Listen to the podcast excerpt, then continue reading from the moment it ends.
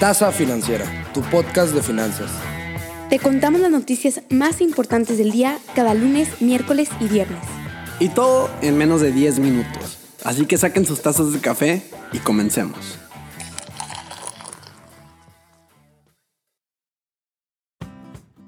Muy buenos días gente, qué gusto tenerlos otra vez en este podcast.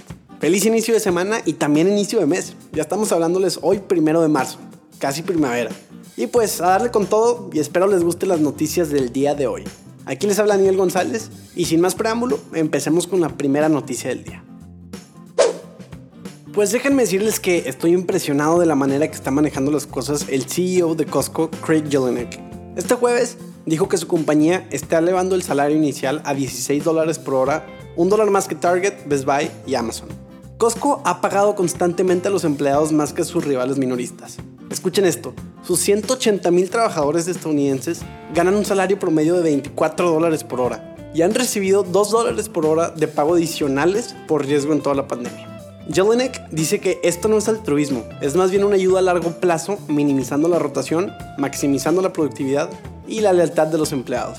Y la verdad no me sorprende ya que en la crisis inmobiliaria del 2008, mientras Sams actuaba como líder en ventas en esos tiempos, debido a la crisis tuvo que hacer recortes y dejar ir a muchos empleados, cuando Costco decidió pagar un poco más a sus empleados para mantenerlos en tiempos de crisis. Aquí les pregunto, ¿ahora quién lleva posicionándose como líder en ventas mayoristas la última década? Una vez más, Costco da prioridad en mantener y motivar a los empleados que forman parte de la familia. El super mega drama que hubo con la empresa de TikTok hace unos meses de que si se los iban a tumbar y todo el mundo de que no, no te acabes TikTok y no sé cuánto, pues imagínate, todos los TikTokers estaban nerviosísimos porque se les iba a acabar su chiste y les iban a cerrar su cuenta con millones de seguidores que tanto les costó tener. Pues resulta que solo terminó en una multa de 92 millones de dólares que van a pagar por la demanda que les hicieron por mal uso de datos en la aplicación. Pero bueno, entonces tendremos TikToks un rato más. Los niños y las niñas bailarinas van a estar encantados porque son los que más lo disfrutan, se me hace. En otras noticias, sabemos que los neobancos son lo más moderno. Sí, así con acento de señora. Es fecha que no entiendo en qué momento normalizaron las señoras decir moderno con acento gringo. Pero bueno, Story es un miembro de la nueva camada de neobancos mexicanos y la empresa levantó 32.5 millones de dólares en una nueva ronda serie B de inversión liderada por Lightspeed Venture Partners de fama en Silicon Valley. Con esto, Story ya acumula 50 millones de dólares en financiamiento en su historia. Ojo, este inició en enero del 2020. Pero, ¿qué es Story? Story es una fintech que ofrece tarjetas de crédito sin necesidad de una anualidad o historial crediticio. Los datos duros son que el 86% de todos los pagos en nuestro país se siguen haciendo en efectivo. Solo entre el 37 y 43% de los mayores de 15 años tienen una cuenta bancaria. Menos del 15% de la población adulta tiene acceso a una tarjeta de crédito y el país tiene 0.66 cajeros automáticos por cada mil habitantes en áreas rurales, en comparación con 2.7 cajeros automáticos por cada 10.000 habitantes en municipios urbanos y semiurbanos. En resumidas cuentas, la tienen cañón, ya que no hay una cultura financiera muy avanzada en nuestro país. Y agreguémosle que no todas las personas tienen las mismas oportunidades para acceder a celulares inteligentes o Internet. Y por lo tanto, nos esperan años para alcanzar la inclusión financiera en nuestro país. Nos contaron que Alsea, la famosa empresa mexicana que maneja muchísimas cadenas de restaurantes a las que tú ido mil veces, llegó a un acuerdo con el SAT para pagar los impuestos correspondientes a la compra de VIPs. Pero a ver, yo también pregunté lo mismo. O sea, Alsea compró VIPs hace como 10 años, en 2013. Hazme el favor, yo ni me acuerdo que eso vine hace 3 días, no inventes. Pero bueno, la suma que va a pagar este año son de 3.500 millones de pesos. Facebook con sentimientos encontrados a raíz de su crecimiento de usuarios activos al mes. Obviamente felices y satisfechos de tener audiencia, la cual pueden monetizar grandes sumas de dinero, pero a la vez entre más crece la plataforma, más problemas potenciales puede obtener de resultado final.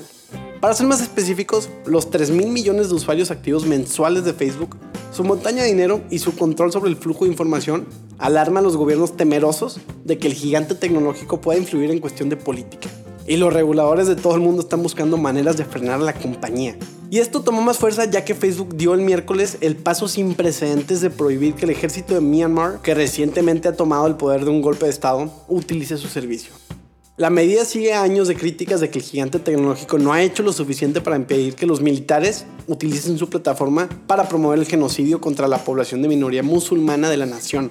Y es completamente entendible que Facebook esté presionado por diferentes fuerzas en el mundo para bloquear cuentas. En Estados Unidos, la prohibición del expresidente Trump por parte de la compañía el mes pasado desató protestas globales de líderes preocupados de que la medida de Facebook amenazara la libertad de expresión y también pudiera amenazar su propio poder. Y esto es uno de los ejemplos más populares, pero la realidad es que Facebook cuenta con este tipo de problemas día tras día. Home Depot invertirá 3.330 millones de pesos en México durante el 2021. Home Depot es una empresa minorista estadounidense de mejoras de hogar, ferretería, bricolaje y materiales de construcción. La inversión se usará para la apertura de nuevas tiendas, implementar eficiencias en su logística y también fortalecer su estrategia de retail. Para sorpresa de muchas personas, es una de las empresas ganadoras de la pandemia, ya que esta confirmó que su negocio de venta en línea se aceleró tanto que logró los resultados planeados para el 2023. Pero yo sé que seguramente se están preguntando a qué se debe este crecimiento. Bueno, simplemente imagínense que con la pandemia toda la gente empezó a rediseñar sus casas, hogares, espacios de trabajo o estudio para que estos fueran mucho más cómodos y estar literalmente 24/7. La compañía anunció que el 2020 fue un año difícil para la empresa, pero la flexibilidad para adaptarse rápidamente a la situación dio buenos resultados. Pasemos a la sección de mercados con información de cierre del viernes 26 de febrero. En los índices tenemos el SP 500 con una disminución de 0.48% diario. En el Nasdaq con un incremento de 0.56% diario también. Dow Jones bajó 1.50% diario. En las divisas, el dólar se encuentra en 20.46 pesos por dólar y el euro en 25.09 pesos por euro. Y eso fue toda la sección de mercados. Ojalá les haya servido. Esta más que noticia es un pequeño recordatorio de que el día de antier, sábado 27 de febrero, se cumplió ya un año del primer caso identificado de COVID-19 en México. De verdad que rápido pasa el tiempo cuando uno está encerrado. Este caso fue el de un hombre originario de la Ciudad de México que había regresado de un viaje de Italia, país que para ese entonces ya se encontraba en su pic de contagios. Pero bueno, un año ya pasó. ¿Y cómo nos encontramos en estos momentos? México ya rebasó la cifra de 2 millones de casos confirmados de coronavirus así como más de 184 mil personas que lamentablemente han fallecido por las complicaciones graves de la enfermedad. De acuerdo con la encuesta realizada por el Instituto Nacional de Salud Pública, 31.5 millones de mexicanos, o sea, 25% de la población, han estado expuestos al coronavirus, pero solo el 20% ha tenido síntomas de la enfermedad. El resto no se ha dado cuenta de que han sido portadores de virus. Por más que hemos avanzado en el tema de las vacunas, recordemos que es importante seguirnos cuidando o si salimos, mínimo con las medidas necesarias. Quiero pensar que ya no falta mucho para que podamos disfrutar de eventos sociales como lo hacíamos hace un poco más de un año. Y ya saben, aquí nos mantenemos optimistas y les seguiremos informando sobre los avances de la vacuna. Aunque a muchas empresas se les olvidó el tema del racismo porque ya pasó y no sé cuánto, a Netflix no. Y lanzará un fondo de apoyo por 100 millones de dólares dirigido a la comunidad negra y el racismo que se vive en los Estados Unidos. Acciones como estas hablan muy bien de la compañía y esperemos que esos 100 millones se visualicen en una verdadera mejora en temas de racismo, porque sin duda es un tema que vale la pena hablar y vale la pena combatir. No se imaginan lo que les voy a contar. Quiero que se tomen 10 segundos y piensen quién creen que dijo la siguiente frase. A menos de que seas la persona más rica del mundo, no deberías de invertir en Bitcoin. Este mensaje, lo crean o no, lo dijo Bill Gates, el tercer hombre más rico del mundo, en una entrevista la semana pasada con Bloomberg TV. Vayámonos por partes. Bitcoin sabemos que ha tenido un repunte de más de 400% en un año y ha saltado en la primera plana de muchísimos periódicos. Todo el mundo habla del Bitcoin, desde inversores hasta políticos y estudiantes.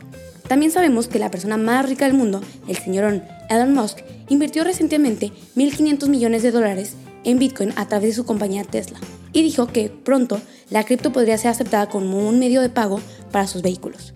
En fin, Gates dice que Elon tiene toneladas de dinero y es muy sofisticado, así que no le preocupaba si Bitcoin sube o baja al azar, pero cree que la gente se deja llevar por estas manías y puede que no tengan tanto dinero de sobra. Y es por ello que después dijo, si tienes menos dinero que Elon, probablemente deberías de tener cuidado. Musk ha impulsado el precio del Bitcoin y de otras criptomonedas en diversos mensajes de Twitter. El debate sobre Bitcoin y todas las criptomonedas realmente no es nuevo, ya que hasta Warren Buffett se ha expresado diciendo que considera que las criptomonedas no tienen valor y no producen nada. Pero tendremos que tomar muchos años para saber realmente lo que vale esta moneda. Pasemos a la sección del recap, para nada más ver qué fue todo lo que acabamos de decir. Costco paga siempre los sueldos más altos en los minoristas, incluso en pandemia. Le gana al a todos. Entérate de qué es Story, la fintech, que otorga tarjetas de crédito sin historial crediticio. TikTok es demandado y pagará 92 millones de dólares. Facebook llega a 3 mil millones de usuarios activos en su red social. Home Depot invertirá 3.330 millones de pesos en México para este 2021. Alsea pagará impuestos por la compra de VIPs que hizo en 2013. Bill Gates habla en una entrevista acerca de lo que piensa de Bitcoin.